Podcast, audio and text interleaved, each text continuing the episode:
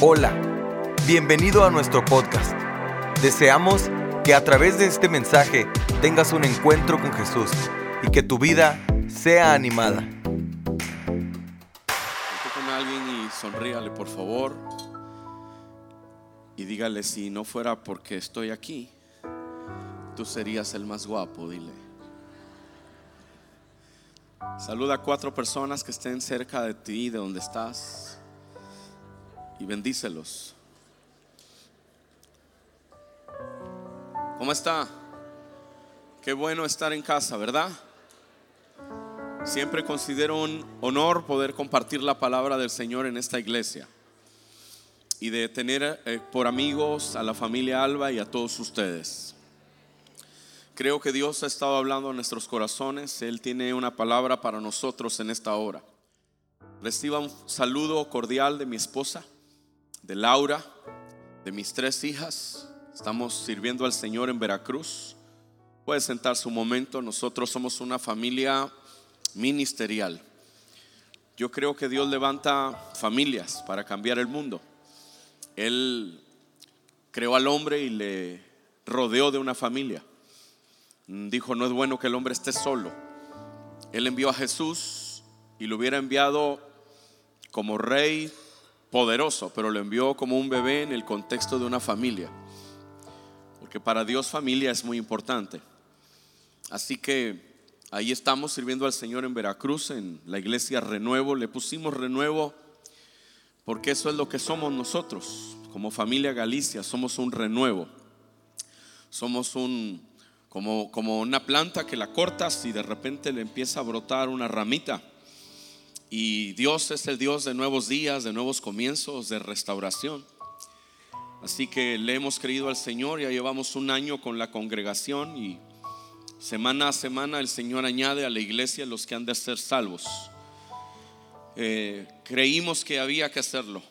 Podíamos seguir trabajando en el ámbito evangelizador, pero Dios nos ha llamado a ver una ciudad transformada, así que no estamos eh, trabajando para una congregación, sino estamos trabajando para ver la ciudad tocada y transformada por el poder de Dios. Tenemos un consejo pastoral que Dios me da la bendición de dirigir que no es una alianza de pastores, sino es un consejo de amigos, todos, todos comprometidos con la transformación de la ciudad. Y eso es lo que estamos haciendo, un poco con la congregación y un poco con las diferentes congregaciones en la ciudad. Y ore siempre por nosotros. Creo que Dios quiere impactar las naciones y Él, Él no ha dejado el ministerio evangelístico como algo secundario. Él piensa en las almas y nos ha enviado a predicarles el Evangelio y también nos ha enviado a disipular a las naciones. Todos nosotros tenemos ese llamado. Así que nuestro ministerio en esencia es un ministerio evangelizador. Trabajamos con la visión de ver ciudades salvas por el poder de Jesucristo y de su palabra. Y nos sentimos muy honrados cuando compartimos en congregaciones. Lo hacemos. Por 26 años lo hemos hecho, pero mi corazón es el de un evangelista. Y en el año pasado tuvimos varios impactos evangelizadores en diferentes ciudades del país. Y estamos una vez más en este 2019 en esa ruta, porque el mundo necesita oír acerca del poder de Dios y ver el poder de Dios que sana, que, que liberta, que restaura. Así que ore por nosotros. Tenemos una hija en Chile ella debía de haber regresado en diciembre, pero se ha quedado unos meses más. Eh, es parte de un programa que tiene que ver con el Congreso chileno. Ella tiene un llamado de gobierno, no, un llamado a los partidos políticos, sino un llamado de gobierno, que es diferente. Y es parte de nuestra labor como cristianos. Tenemos todos, diga conmigo, todos tenemos un mandato de dominio Sí, el Señor le dijo a Adán, gobierna, sojuzga, señorea. Ese, ese mandato no, no está caduco. Ese mandato existe, está vigente y es para usted y para mí. Así que Génesis desde muy pequeña ha tenido una visión en el tema de gobierno y en México y en el mundo entero hay una agenda que tiene que ver con elementos nocivos para la vida de la familia. Y muchas veces nosotros brincamos, saltamos, pegamos el grito en el cielo cuando las leyes ya están casi aprobadas. Y aunque hacemos marchas y todo lo que hacemos, las leyes caminan, avanzan. Bueno, pues ella está en el Congreso chileno con una ONG que se encarga de observar con mucho tiempo cómo es que las iniciativas de ley se van construyendo. Y entonces cuando ellos detectan que hay alguna iniciativa de ley que va en contra de los principios que creemos, ellos van legislador por, legislador hablando, concientizándolos a través de argumentos eh, que tienen una base bíblica, pero no precisamente citando los versículos, porque cuando usted le habla al mundo sobre por qué razón, por ejemplo, es eh, incorrecto el aborto, eh, usted no tiene mucho impacto cuando dice es que Dios dice en su palabra. Ellos necesitan entender por qué. Y si en una sociedad los padres matan a sus hijos y los hijos matan a los viejos a través de la eutanasia o la muerte asistida, entonces esa sociedad no es una sociedad verdaderamente exitosa. Porque una sociedad que mata a sus hijos y, los hijos matan a sus viejos, pues es una sociedad cavernícola, retrógrada, aunque nos la pinten como una sociedad de mente abierta. Y ellos desarrollan una labor de concientización con legisladores. Ore por favor por Génesis. Ella está allá con sus propias fuerzas, eh, dependiendo de la bendición y la provisión del Señor pero sé que Dios está haciendo una labor muy poderosa y, que va a regresar con un entendimiento nuevo de muchas cosas que Dios ha puesto en su corazón. Y gracias Luis, gracias Tere por su cariño, su aprecio y por hacerme parte de este arranque eh, aquí en, en El Paso, Texas. Quiero que vayamos a la palabra del Señor ahora y vaya conmigo a Lucas capítulo 10, versículo 20, por favor. Lucas 10, versículo 20. Hemos adorado al Señor y su presencia está en este lugar ahora para hablar a nuestras vidas. ¿Cuántos de los que están aquí desarrollan un liderazgo en esta iglesia? ¿Puede levantarme su mano, por favor? Gracias por su obediencia. Tres personas la levantaron, pero yo imagino que aquí hay más. Todos los que tienen un lugar en el liderazgo de esta iglesia, por favor, levante su mano. Quiero saber con quiénes estoy hablando en este día. Gracias. Y yo creo que Dios esta mañana quiere hablar a nuestras vidas. Nos ha hablado el viernes, nos ha ministrado a los varones que estuvimos en el desayuno el sábado. Y Él tiene una palabra para nuestras vidas también ahora. Si tiene a su esposa cerca, por favor voltee y dele un beso. Y dígale, amor, yo quiero que Dios hable a nuestro matrimonio, a nuestra familia esta mañana. Amén. Y si no trajo a la esposa, pues con la ayuda de Dios la va a poder traer. O al esposo, con la ayuda de Dios, va a estar aquí pronto para la gloria del Señor. Amén. Y si está soltero, pues gócese y alabe el nombre del Señor. Amén. Dice Pablo que el que está soltero se quede soltero. Que así está feliz. Porque el que se casa tiene que tener cuidado de la esposa. O del esposo a la inversa, ¿no? Pero el que está solo no tiene que tener cuidado más que de Jesús. Gloria a Dios. Yo esperaba así que usted dijera amén. Pero esa es la verdad. Eso dice la palabra del Señor. Y bendito Dios por ello. Y si usted está soltero en edad de casarse y está orando, yo le voy a dar una receta. No es la prédica, pero vale la pena que la agarre. Porque a veces los cristianos oramos y oramos y se nos hace la vida, se nos va y seguimos orando por una pareja. Pero el Señor dijo, el que pide, recibe. El que busca, haya. Y el que llama, se le abre. Así que pida. Amén. No esté diciendo, ay, cuando Dios quiera. No, pida. Amén. Y luego, busque. Amén. Dale un, dale un codazo a tu vecino y dile, creo que Dios te está hablando. Pida. Amén. Segundo, busque. Sí, porque usted tiene que buscarla. Amén. No, no, que no diga amén, pero esa es la verdad. Busque. Amén. El que pide recibe, el que busca haya. Y luego, invítele al café, llame. ¿Ok? Porque usted está orando y, ora, Señor, que, que, se siente junto a mí esta mañana. No, no, llame. Amén. Llame. Y así es Dios. Y Dios dice en la Biblia que el que haya esposa, haya bien. Bendito sea el nombre del Señor. Creo que estoy tocando un tema medio lúgubre porque los oigo así como silenciosos. Pero yo espero que no, yo espero que esta mañana Dios hable a nuestros corazones. La palabra de Dios dice, en el contexto de que Jesús ha enviado a 70 de sus discípulos, de dos en dos, a todo lugar donde él iba a ir, y los envió a hacer cuatro cosas. Los envió a proclamar la paz, los envió a eh, tener comunión con las personas, los envió a sanar a los enfermos y los envió a proclamar el reino de Dios. Y cuando ellos hicieron eso, ellos tuvieron resultados. Entonces, ellos regresaron, dice la palabra en Lucas 10, y volvieron los 70 con gozo. Porque hay un gozo especial cuando tú le sirves a Dios. Ese no es el gozo común cuando te dan un cheque por la semana que trabajaste, no. Este es un gozo mucho más grande.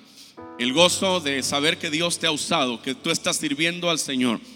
Y cuando regresaron ellos con Jesús, la escritura nos dice que ellos le dijeron, Señor, aún los demonios se nos sujetan en tu nombre. Es decir, pasó todo lo que Jesús les dijo, pero pasó algo más, más, más grande de lo que el Señor les había dicho. Por eso usan ese aún. Señor, todo pasó y pasó algo más. La Biblia dice que Dios nos da las cosas mucho más abundantemente de lo que pedimos o entendemos. Ellos dijeron, Señor, aún los demonios se nos sujetan en tu nombre. Y el Señor les respondió que él había visto a Satanás caer del cielo como un rayo. Es decir, ellos hicieron lo que Dios les dijo y hubo un cambio en el mundo espiritual en, el área donde se mueven los demonios, el trono que estaba en esa zona fue derribado por el poder de Dios. Y entonces, vea, el Señor les dice algo más, pero no os regocijéis de que los espíritus se os sujetan, sino regocijaos de que vuestros nombres están escritos en los cielos. Les dijo, pero no os regocijéis de que los espíritus se os sujetan, sino regocijaos de que vuestros nombres están escritos en los cielos. El Señor les está diciendo, lo que pasó es muy bueno. Lo que ocurre cuando ustedes predican es muy bueno. Las manifestaciones del poder de Dios son muy buenas. Pero hay algo más grande que todo eso. El Señor prioriza que la razón por la que hay milagros, hay señales, hay maravillas, es porque ellos son conocidos delante del trono de Dios. Porque para Dios no son desconocidos, son tan conocidos que sus nombres están escritos en los cielos. Y eso significa algo que nosotros llamamos relación. Dios está diciéndonos en este pasaje, que para él relación es importante. En la vida cristiana, nosotros más que por el tema de dogmas o de teologías, aunque la teología es importante, pero el hecho es que nuestra vida cristiana, Dios la diseñó para que funcione sobre principios. Diga conmigo, los principios son importantes.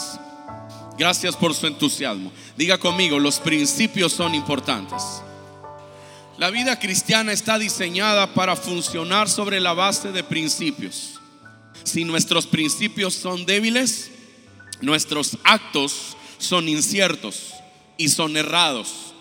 Yo he mencionado en la introducción del saludo de esta mañana un problema que es súper polémico como es el aborto. Y aún en el ámbito cristiano hay posiciones encontradas sobre ese tema. ¿Por qué es que hay posiciones encontradas si todos leemos la misma Biblia? ¿Por qué hoy hay organizaciones cristianas que respaldan, por ejemplo, el matrimonio igualitario? Y hay polémica en el tema cristiano, porque aunque todos tenemos información sobre la Biblia, no todos tenemos claros los principios que están contenidos en la palabra del Señor. Es cuestión de principios muchas cosas.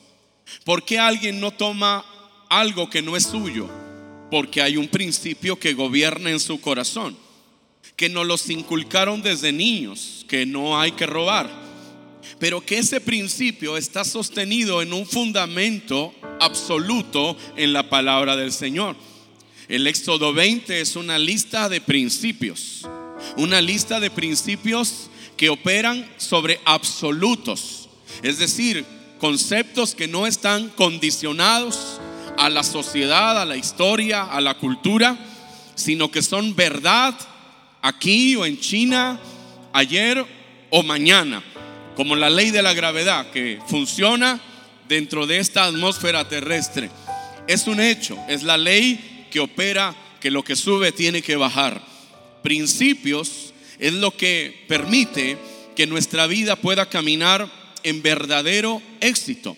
El verdadero cristiano es alguien que sostiene su vida sobre principios divinos.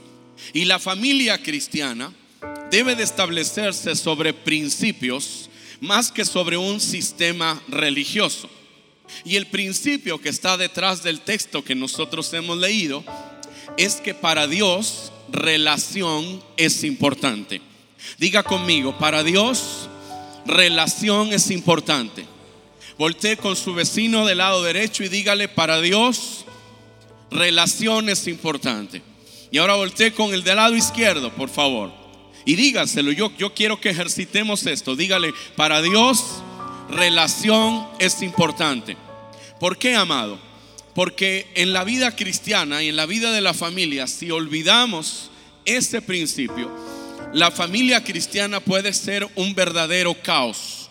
El principio que sostiene los milagros, las señales, el venir a la iglesia, el estar aquí sentados domingo a domingo, el llamarnos cántico nuevo, el existir en el paso, está sostenido por el principio de que para Dios relación es importante. Significa que para Dios asistencia es importante, pero asistencia sin relación no funciona. Ministerio es importante, pero ministerio sin relación no funciona. Dones son importantes, pero si esos dones existen, pero no hay relación, esos dones no están funcionando en la dimensión que Dios planeó. Todo lo que hacemos para Dios en nuestra vida cotidiana es importante, pero no es más importante que relación. Porque relación es lo que hace que ministerio, dones, señales, milagros, iglesia, estar aquí en el paso tenga un verdadero significado. Es tan importante relación que Dios pagó el precio de su propio Hijo para que usted pudiera tener una relación con Él. Dice Pablo a los Efesios que estábamos muertos en nuestros delitos y pecados, viviendo conforme a la, a la potestad del príncipe de la potestad del aire. Y que éramos por naturaleza hijos de ira, lo mismo que los demás. Pero luego cambia su discurso y dice, pero Dios, que es rico en misericordia, por su gran amor con que nos amó, aun estando muertos en nuestros delitos y pecados, nos dio vida juntamente con Cristo. Y juntamente con Él nos resucitó y nos hizo sentar juntamente con Él en los lugares celestiales para anunciar en los siglos venideros las abundantes riquezas de su gracia y su verdad para con todos nosotros. Porque para Dios relación es importante. Es tan importante que Él derramó su sangre en la cruz del Calvario para que usted que estaba lejos pudiera ser acercado. Para que no seamos extranjeros ni advenedizos, sino seamos conciudadanos de los santos y miembros de la familia de Dios. Entonces, si la familia cristiana olvida que relación es importante, puede ser que tienes el mismo apellido, pero no hay relación. Puede ser que lees una Biblia, pero no hay relación. Puede ser que comes en la misma mesa, pero no hay relación.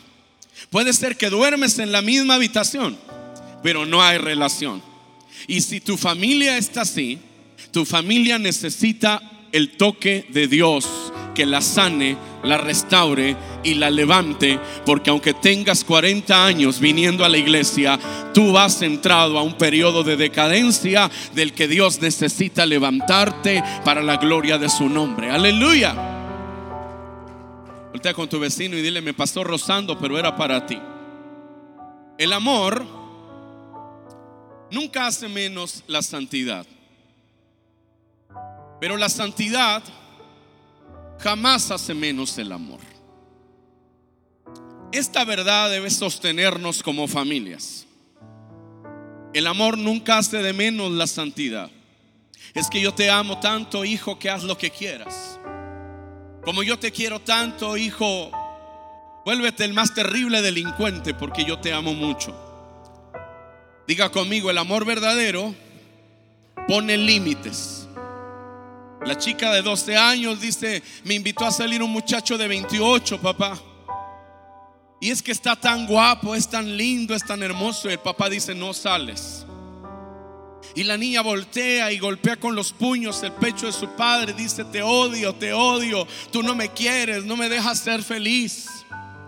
Y aunque esa niña a los 12 años no entiende, algún día entenderá que el amor verdadero pone límites.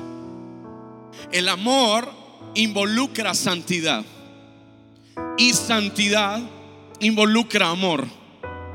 Y a veces en la vida de la iglesia, en nombre de honrar a Dios, maltratamos a los que están a nuestro alrededor. ¿Cuánto silencio hay aquí?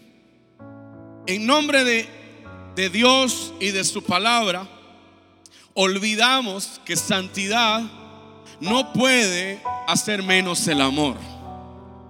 Para Dios, relación es mayor que simple conocimiento. Para Dios, relación es más que venir a las reuniones o que llevar el mismo apellido. Y Dios nos quiere levantar este año para que desde la base de nuestras familias podamos ver a Dios realmente glorificarse. Si la familia no está bien, está mal todo. Si la familia no está bien, no está bien nada. No hay un lugar donde usted pueda invertir más que en la familia. No hay un lugar donde sea más valioso la inversión que usted haga que en la familia.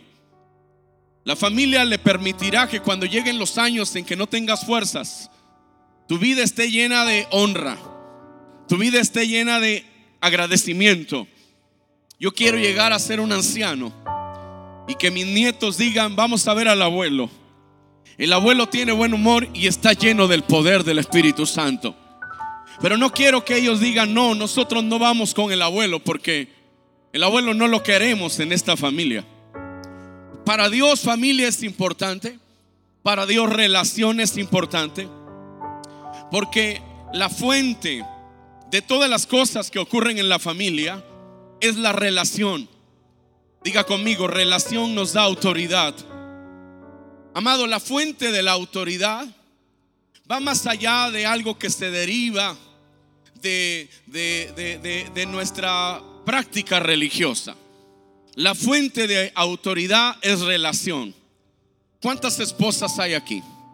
Puede levantar su mano como que usted está muy feliz de ser esposa. Y yo admiraré a todas las mujeres porque no es fácil sujetarse a otra persona. Pero la Biblia dice que las mujeres se sujeten a sus maridos. Espero que todavía me amen después de decir esto. Pero eso es lo que la Biblia dice. Y muchos varones decimos, amén, eso es de Dios, predicador. Yo estaba esperando que alguien se lo dijera a mi esposa. Porque para muchos la letra es importante y levantamos la letra y proclamamos la letra y citamos la letra.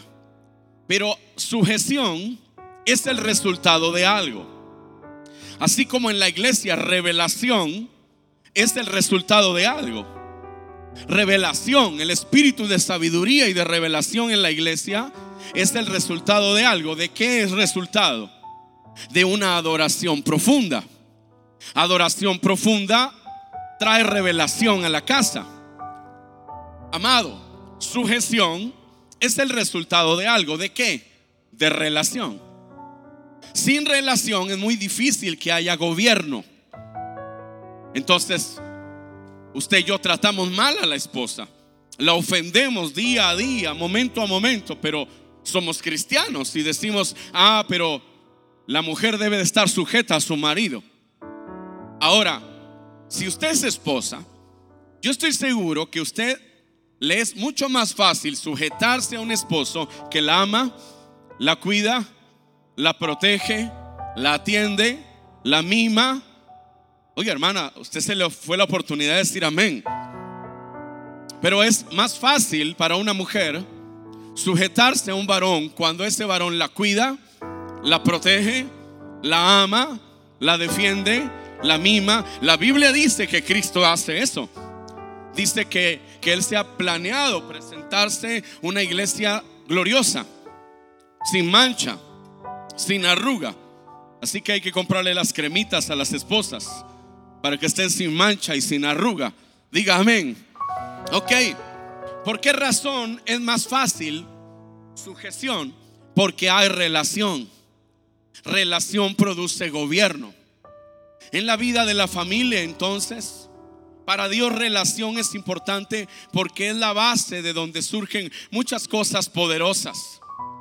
En esa relación hay autoridad. Si yo viniera al Congreso americano y les dijera, vengo en nombre de la reina Isabel nadie me haría caso porque yo no tengo ningún vínculo con ella. Pero si viene el príncipe y dice, tengo un mensaje en nombre de la reina Isabel, cualquiera le pondría atención porque la relación genera autoridad. Había unos hijos de un sacerdote en la Biblia. Ellos fueron echaron o quisieron echar fuera un demonio en el nombre del Cristo que predicaba Pablo. Y los demonios le dijeron, sí sabemos quién es Jesús y también conocemos a Pablo, pero a ustedes no los conocemos. Porque ellos querían usar la autoridad de Jesús sin relación. Y para Dios relación es importante. Si no hay ningún parentesco con alguien de este calibre, nuestras palabras son como las palabras de cualquier persona.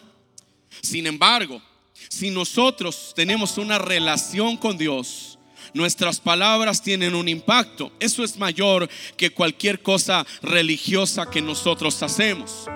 Por eso el Señor dijo, gócese de que sus nombres están escritos en los cielos. Porque entre Cristo y yo hay relación. Y relación entre Cristo y yo produjo vida. Relación produjo herencia. Relación produjo autoridad. Relación produjo poder. Bendito sea el nombre del Señor. Va ahora hacia nuestras familias. En nuestra familia relación produce vida. En la familia relación produce herencia. En la familia relación produce autoridad. Y en la familia relación produce poder. Bendito sea su nombre. Si nosotros tenemos relación con Dios, toda nuestra vida cobra sentido. Toda la Biblia cobra sentido. Pero si no hay relación, entonces solo hay religión y no hay vida. Ni hay herencia. Ni hay poder. Ni hay autoridad. Y la gente dice, ¿y por qué si usted tiene tantos años siendo cristiano vive como vive? ¿Y por qué si usted hace como 40 años que lo vemos salir con su Biblia todos los domingos, su casa está de cabeza? Porque relación es importante. Hay tres cosas que el enemigo usa para destruir relación en la vida de la familia. La primera se llama pecado. Aunque el pecado para nosotros puede ser algo que lo toleramos, que nos vamos haciendo, nos acondicionamos a él. Delante de Dios pecado siempre es pecado.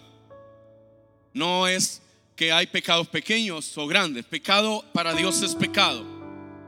Y cuando el pecado entra a nuestras vidas y se vuelve la práctica del pecado, el primer lugar que va a ser afectado es nuestra familia. La familia es afectada por el pecado. Y destruye, el pecado destruye la relación. Destruyó a Adán y Eva el pecado. Destruyó relación. Primero relación con Dios. Luego relación unos con otros. Luego relación con el linaje. Porque ahora Caín y Abel están en una pelea, en una pugna, y Caín mata a su hermano. Pecado destruye relación. ¿Y por qué lo menciono, amado? Porque nosotros hay veces estamos buscando un avivamiento, estamos buscando oír a Dios, estamos buscando al Señor, pero no vemos tan importante el tema de ponernos a cuentas con Él para que seamos como un Javes que dice a Dios si me bendijeses y tu mano estuviera conmigo y ensancharas mi territorio y me librases del mal para que no me dañe. Y dice la Biblia que Dios halló gracia ante Dios. Perdón, Javes halló gracia ante Dios. Y el Señor le dio todo lo que él le pidió. Yo quisiera que en una consejería en una consejería matrimonial, cuando vienen matrimonios a asesoría psicológica o a una consejería pastoral, yo quisiera que alguien venga y diga, pastor, yo quiero hablar con usted porque yo tengo un carácter endemoniado. Y ese carácter está arruinando mi casa. Vengo a confesarle que tengo un carácter terrible. Pero le pido que me ayude para que yo me corrija y mi casa no sufra por esta personalidad que yo tengo. Yo quisiera que viniera a la consejería esta mujer y diga, pastor, quiero hablar con usted porque le quiero confesar que yo soy una manipuladora, que yo controlo a mi marido, que controlo a mis hijos, que controlo a mis nietos, que en mi casa se hace lo que yo digo y si no se hace, yo manipulo hasta lograr que se haga lo que yo quiero. Yo quisiera que a la consejería viniera alguien y dijera, pastor, yo vengo a, decirle que yo maltrato a mis hijos, yo los provoco a ira, yo los humillo, yo los ofendo, yo soy violento con ellos, yo los he marcado en su alma. No, a las consejerías llega la gente y dice, estoy aquí porque ya no aguanto a la mujer. Estoy aquí porque ya no aguanto a ese hombre. Estoy aquí porque tengo un hijo que es terrible, ya lo corrí de la casa. Entonces, Dios que nos ama y para el cual relación es importante, nos quiere enseñar esta mañana que el pecado destruye relación. Y a veces nosotros, como el tema de ayer con los varones, en Isaías 58, el pueblo está diciendo, ayunamos y no respondiste. Y oramos y no nos escuchas.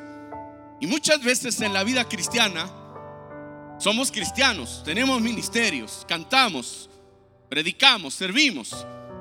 Pero hemos olvidado que pecado destruye relación y que Dios quiere recuperar relación y que hay un punto en el que tendremos, si buscamos a Dios, tendremos que encontrarnos con cambios en nuestra vida, cambios en lo profundo de nuestro corazón, iglesia. Yo soy un, nuestra familia es una familia restaurada. Es una familia de siete años de ruptura que se está recuperando. Y lo primero que aprendí en esos años de ruptura es que yo había cometido un montón de errores, montón de faltas. No fue de un día a otro. No me levanté un día y dije, ay Señor, soy un pecador, afecté mi casa. No, no. Porque el arrepentimiento es una gracia que Dios te concede. Voltea con tu vecino y dile, el arrepentimiento es una gracia. Dios te concede una gracia.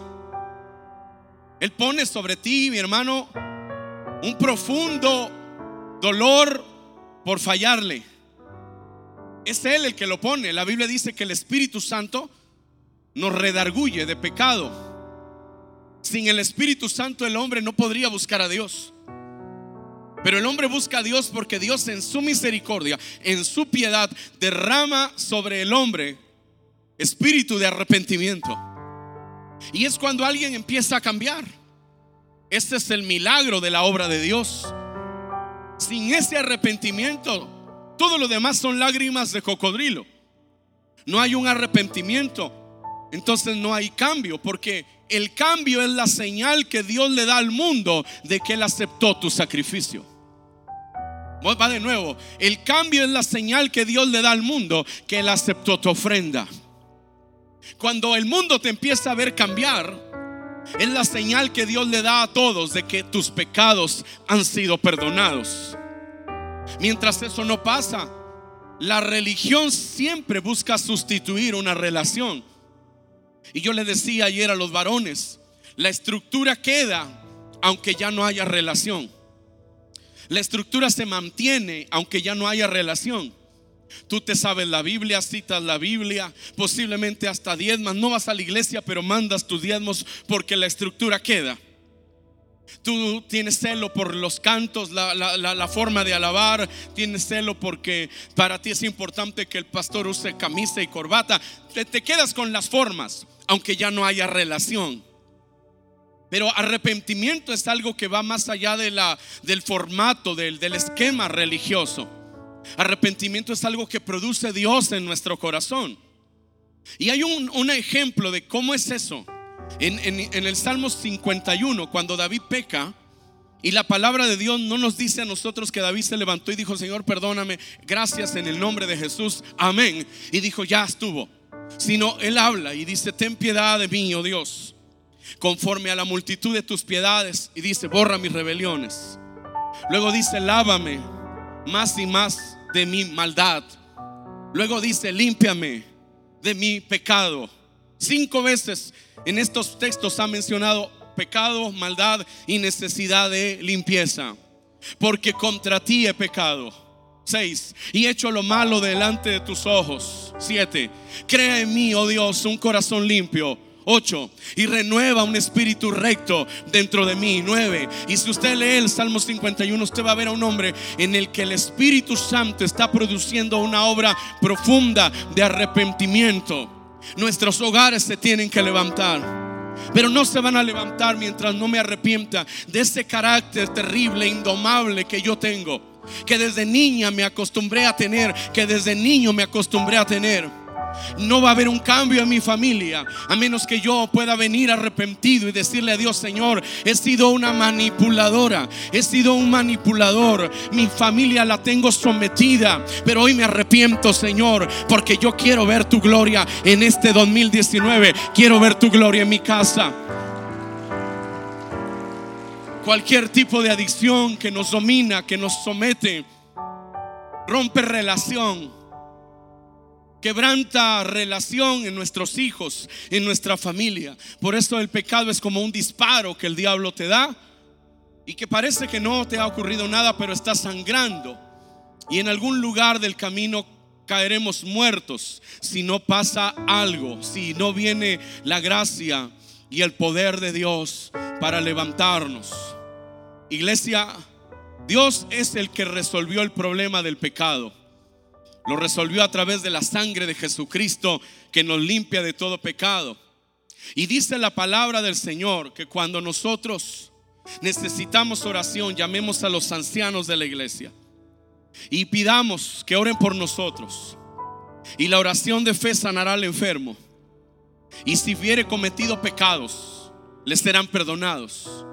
Significa que hay una impartición que tiene que, que venir a tu vida, que trae verdadera y profunda libertad.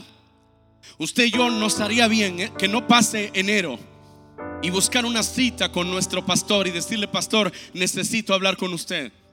Y necesito que usted ore por mí. Porque yo quiero ver mi vida cambiada, quiero ver mi casa cambiada. Necesito abrirle mi corazón y decirle cómo estoy. Nunca he sido tan fuerte como cuando empecé a tener gente a mi alrededor que me conocía. Me conocía verdaderamente. No solo lo hermoso de mí, mi ministerio y la unción que hay en un púlpito, sino mis errores, mis debilidades, mis carencias. Es por eso que aunque yo soy un ministro y estoy en una denominación muy grande, la denominación en la que yo participo tiene 13 mil congregaciones en México hoy. Pero aunque hay 13 mil ministerios por ahí en algún lugar, nuestra familia decidió tener un pastor. Y tenemos un pastor. Y le podemos llamar. Mis hijas tienen su teléfono. Mi esposa tiene su teléfono. Podemos escribir, hablar, orar. El año pasado él estuvo en Veracruz todo un día con mi familia. Solo para oírnos y para ayudarnos a encaminarnos hacia donde Dios va. Porque entendemos que somos todavía personas que habitamos en un cuerpo limitado. En esta tierra tenemos tentaciones, debilidades, pecamos y necesitamos a alguien que nos imparta, que nos ministre, que nos ayude a corregir. Por eso es que el mensaje de esta mañana es que para Dios relación es importante. Y pecado destruye relación. Pecado afecta relación. ¿Por qué? Porque un corazón no arrepentido, amado, no lo puede cambiar nadie. No lo puede cambiar ni, ni, los gritos, ni los golpes. No lo puede cambiar nada. Lo, lo cambia solamente el poder de Dios.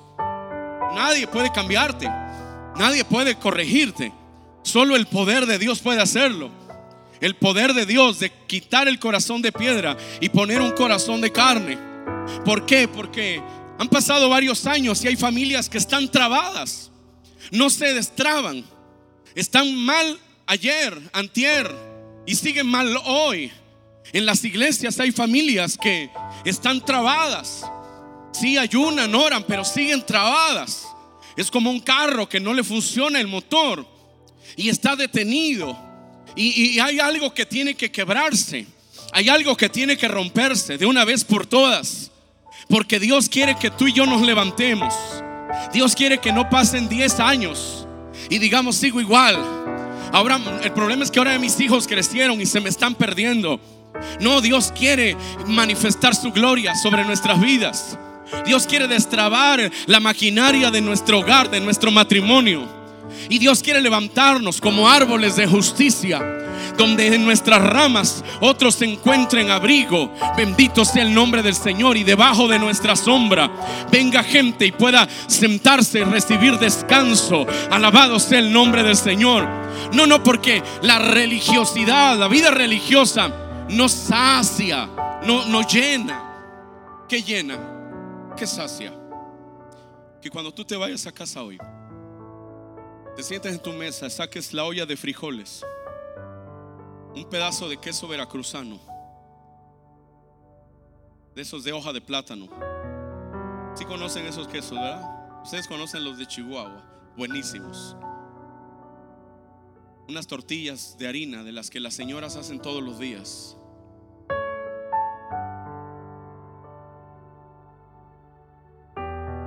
Y Dios y su paz esté ahí. Y lo que está, lo que te has tragado por años, ya no esté ahí. El dolor, la angustia, la impotencia, no esté ahí. Puedas mirar a los ojos a tu cónyuge y ella te pueda mirar a ti. Tus hijos te miren y sepan que eres un hombre, solo eres un hombre con errores, con debilidades, pero que eres su padre y te aman. Amado, eso es lo que a Dios le importa más. No os maravilléis de que los demonios se sujetan en, en mi nombre, sino más bien gócense de que tienen una relación, de que son conocidos en el cielo. Eso es lo que de verdad importa. Eso es lo que es importante. ¿Qué, más produce que se rompa la relación? Las acusaciones y la condenación. Porque las acusaciones es parte de la naturaleza del diablo. Apocalipsis dice que el enemigo es el acusador de nuestros hermanos y vea cómo hace su trabajo. Dice que los acusa de día y de noche. Su trabajo es arduo, acusar y se vive acusando, no solo te acusa él ante Dios y acusa tu corazón, sino que usa a las personas para acusarte a ti también. Así que cuando vivimos en una familia que tiene pecados o que ha tenido pecados y ha tenido errores, el diablo se encarga de romper relación creando una atmósfera de acusación. Una atmósfera de acusación es que hagas lo que hagas, tú estás marcado por el pasado. Dios ya te perdonó. Pero hay una atmósfera que te condena día a día. Ya te perdoné, te acepté, pero no te dejo de condenar. Los cristianos somos expertos en condenar, ¿sabía eso? ¿Y sabe cuál es la razón? Y lo voy a tratar de decir sin que cause confusión. que conocemos mucha letra de la Biblia. Entonces somos todos unos expertos en la palabra. No siempre en vivirla, pero sí en aplicarla para el de enfrente. Mira, en, familias como la mía, mis tres hijas ministran al Señor. Mi esposa es psicóloga y es ministro, y yo también. En mi casa, cuando hablamos, tenemos casi que usar las reglas parlamentarias. Votación o discusión, moción de orden. Es muy difícil porque todos somos teólogos en el momento de una situación complicada. Y entonces hemos tenido la familia que regresar a relación. Porque si hablamos desde el punto de vista de ministros, esto es muy complicado. Pero cuando priorizamos que Laura es mi esposa y yo la debo cuidar, que tengo tres hijas, que tengo el deber de formar, que soy su papá antes que ser el pastor o el predicador, eso torna las cosas más sencillas. Los cristianos somos expertos en condenar. Usamos la Biblia para todo. Hay, alguien, hay gente que dice que hay Biblia para todo. Hay, maneras de, de atacar a todos usando aún la palabra del Señor. Y en el ambiente cristiano pasa eso. ¿Por qué? Por eso dicen afuera que los peores crímenes que se cometen en la historia se han realizado en nombre de Dios. Porque cuando tomamos la palabra sin amor, sin la gracia, sin la obra de Cristo, podemos matar. Voltea con tu vecino y dile, me pasó rozando. Pero era para ti. Podemos matar. Y a veces nos matamos. Pero somos cristianos. Venimos a la iglesia. Nos venimos peleando en el camino. Cuando ya vamos a entrar aquí, como el Ujier tiene cara bonita y sonriente, decimos, bueno, ya, que vamos a ir a la iglesia. Hermano, ¿cómo está? Bien. ¿Verdad que sí, vieja? Bien, hermano. Gloria a su nombre. Aleluya. ¿Por qué a veces formalismo pesa más? Pero para Dios relación es importante. Mira, algunas veces hay hijos que hemos condenado a nuestros padres. Hay esposas que han condenado a sus esposos, a la inversa también. Pero el principio cuál es? ¿Se equivocó? Ese no es el principio. ¿Pecó? Ese no es el principio. No se arrepiente, tampoco ese es el principio. Es asunto entre Dios y Él. Pero ¿cuál es el principio? En familia, relación es importante. Así que tu padre es tu padre. Tu madre es tu madre. Esté contigo o no esté contigo. Haya sido una prostituta, sigue siendo tu madre. Y Dios dice, honra a tu padre y a tu madre para que te vaya bien y seas de larga vida en la tierra que Dios te da. Porque para Dios relación es importante. Yo tengo un padre que se fue de casa cuando yo tenía cuatro años. Mi padre se fue de casa. Sufrí mucho de niño por eso. Pero un día decidí que mi padre y yo nos íbamos a llevar bien. No se lo ganó, yo lo decidí porque creo en la palabra del Señor. Yo estaba orando en un cuarto que Dios me usara en milagros y Dios me habló y me dijo, no te puedo usar. Y dije, ¿por qué? Dijo, porque no has perdonado a tu papá. Dije, ya lo perdoné. Dijo, no, tú no lo has perdonado. Pasaron muchos años que yo fui a Estados Unidos, a California, y lo vi. Tenía tanto que decirle, tanto coraje por contra de él, tantas palabras dentro de mi pecho. Iba en el avión, iba pensando, le voy a decir esto y esto y esto y esto más, porque desde los cuatro años se fue y nunca volvió a estar conmigo. Lo empecé a tratar, me di cuenta que no nos conocíamos. Era mi papá, se apellida Galicia, pero no, los, no me conocía ni yo lo conocía. Así que un día Dios me hizo entender que yo necesitaba construir relación. Porque no había relación, por eso no había amor, por eso no había honra, no había respeto, no había nada. Vino su cumpleaños, le compré un regalo, el mejor que pude. Lo llevé a comer a mi viejo. Como tres meses después me llamó y me dijo mi hermana, papá tiene cáncer. Hablé con un amigo médico y dijo, Víctor, esta va a ser la enfermedad que Dios va a usar para llevarse a tu papá al cielo. Fui a verlo a California, estuve con él en el hospital. Él se fue a la presencia del Señor. Pero arreglamos ese asunto antes. Un día en la casa, un amigo predicador llegó y dijo, hermano Juan, Usted tiene que pedirle perdón a sus hijos porque usted los abandonó. Y el diablo ha usado por años condenarlo y acusarlo. Y usted nunca ha sido plenamente feliz porque el diablo lo acusa de haber abandonado a sus hijos.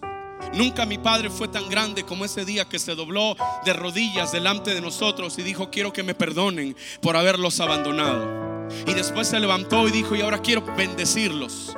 Y nos formó a todos. Y al primero que llamó fue a mí. Dijo, pero el primero por el que quiero orar es por Víctor y me pasó al frente y me hinqué y me puso las manos y nunca mi ministerio ni mi vida volvió a ser igual después de que mi padre me bendijo. Para Dios relación es importante. Mi madre se equivocó muchas veces. Tuvo muchos errores. Tuvo mucho por qué avergonzarse. Mis hermanos tenían mucha amargura hacia ella. Yo me crié con ella. Se hizo vieja. Peleábamos, gritábamos. Típico hijo que no tiene papá, lo cría la mamá y la mamá la ha regado mucho y ya no tiene autoridad para decirle nada. Porque se perdió relación. Pero en algún momento yo entendí que debía llevarme bien con mi mamá. Al paso de la vida tuve que llevarla a vivir a mi casa. La cuidé en silla de ruedas, invidente. Y ahí estuve con ella. La peinaba, la llevaba a la iglesia, la atendía. Un día estaba tan angustiado, tenía tantos problemas y me metí a mi cuarto, me puse a llorar. Dije, Dios, ayúdame, dame fuerza, Señor. Mi madre me necesita y Dios me habló. Yo estaba solo en aquel entonces y Dios me habló y me dijo, no, tu madre no te necesita, tú, la necesitas a ella. Yo te la traje a ti para que ella te acompañe y para que ella te ministre. Ella se fue a la presencia del Señor. A mí me ha tocado que mis dos, mi, mi padre y mi madre, el único que ha estado cuando han partido a la presencia de Dios he sido yo. Pero Dios me ha dado el privilegio de poder recuperar relación. Vamos, ya no vuelva a condenar a nadie en su casa. Vamos, olvide lo que pasó, se fue. Ya eso pasó. Si él se arrepintió, la sangre de Cristo lo ha limpiado. Deja a esa anciana con su cabeza blanca de condenarla. Vaya este día y visítela y dígale, tú eres mi madre y yo quiero honrarte. Porque para Dios relación es importante y no hay avivamiento a menos que haya familias que recuperen relación. Alabado sea el nombre del Señor. Que la suegra es terrible, que la suegra esto, que la suegra aquello. Pues la suegra es tu autoridad porque es, es la autoridad de tu esposa, es la autoridad de tu esposo. Y ve el milagro que puede ocurrir cuando hay un entendimiento espiritual y no carnal. Porque este milagro está en Rudy y Noemí. Y no me pidas que te deje y que me aparte de ti, porque tu pueblo será mi pueblo y tu Dios será mi Dios. Y solo la muerte hará separación entre nosotras. Y Dios usó esa vieja, seguramente llena de errores, la regó, se salió de Belén, se fue a Moab, le fue como en feria, se le murió el marido, se le murieron los hijos, pero era una vieja que conocía a Dios, tenía algo que ofrecer y ella fue usada para llevar un manto sobre una moabita que vino a ser parte de la ascendencia de Jesús. Avivamiento no funciona sin relación. El tercero y termino, las fortalezas espirituales. Corintios dice que aunque vivimos en esta tierra no militamos según la carne porque las armas de nuestra milicia no son carnales, sino poderosas en Dios para destrucción de fortalezas. Derribando todo argumento y altivez que se levanta en contra del conocimiento de Dios y llevando cautivo todo pensamiento a la obediencia a Jesucristo. Una fortaleza espiritual es una mentalidad impregnada de desesperanza que nos hace creer como verdad algo que no es verdad. Yo estoy esperando un milagro de parte de Dios en mi vida. Hay veces el diablo viene y dice no va a pasar nada. Él quiere construir en mí una fortaleza de mentira. Pero yo tengo que pelear con eso siempre hasta que ve el milagro en mi vida, porque la Biblia dice que por su llaga he sido curado. El diablo dice, tú nunca vas a prosperar. Esa es una mentira. Él está construyendo una fortaleza en tu cabeza. Pero tú tienes que llevarla cautiva, estableciéndote en la verdad de la palabra del Señor, donde Dios dice que Él te ha dado el poder de hacer las riquezas en esta tierra. Dale un empujón a tu vecino y dile, tienes el poder de hacer. No está diciendo que pida para que Dios le mande un bulto de dólares. Dice que usted tiene el poder de... Voltea con alguien, dale un empujón y dile hazlas. O sea, póngase a hacer lo que debe hacer. Amén. Fortalezas. Tu hogar nunca se va a levantar. Fortaleza, tu marido nunca va a cambiar. Fortaleza, divórciate. Divórciate. Divórciate. Hay maridos, hay esposas que cada vez que se pelean hablan de divorcio. Se casaron ayer y hoy se pelearon y dijeron, vamos a divorciarnos. Aquí no hay. Allá en Veracruz sí. Cada que se pelean, alguien dice, me divorcio. Deje de invocar al diablo cada vez que usted dice que se va a divorciar. Proclame la palabra. Mi casa y yo serviremos al Señor. Nosotros no somos de los que retroceden. Les habla un divorciado, iglesia. Les habla un hombre que se divorció y Dios me dio la gracia de recuperar mi casa. Pero el divorcio no arregla las cosas. ¿Se acuerda de la película Buscando a Ya tiene muchos siglos, algunos no saben ni que existió. Toda la película ellos están tratando de, salirse de la pecera, ¿se acuerdan? No, y aquí nadie se acuerda de eso, ya. Todos se acuerdan de, de Aquaman nada más. Se salieron de la pecera al fin y ya llegaron al mar en una bolsa. Y uno dice, ¿y ahora qué vamos a hacer? No, pues nadie pensó, ¿verdad? Y a veces todos pensamos que el divorcio es la solución. Si la solución fuera el divorcio, el mundo estaría feliz. Pero el divorcio no arregla nada. el divorcio empeora todo. Así que hay fortalezas que tienen que caer. Mi hijo nunca se va a convertir. Eso es una mentira. Cree en el Señor Jesucristo y estarás salvo tú y tu casa. Dios va a hacer lo que Él va a hacer. Pero hay que renunciar a esos pensamientos. Esta mujer nunca va a cambiar. Esto sería como negar la obra del Espíritu Santo. Este hombre nunca va a cambiar. Esto es como negar el poder de Dios. Porque Dios dice, te daré un corazón de carne y quitaré el corazón de piedra es que mi casa no tiene remedio. Esa es una mentira del diablo. Tu esposa está débil, no busca a Dios, no se mete con Dios. Olvídate, no tienes opción. Métete con Dios hasta que le caiga encima la gloria del Señor y ella se vuelva la más intensa, apasionada por el Espíritu. Deseamos que Dios haya hablado a tu vida de una forma especial. Si deseas saber más sobre este ministerio, visita nuestra página www.canticonuevo.tv y nuestras redes sociales Cántico Nuevo EP. Y recuerda, tus mejores días están por venir.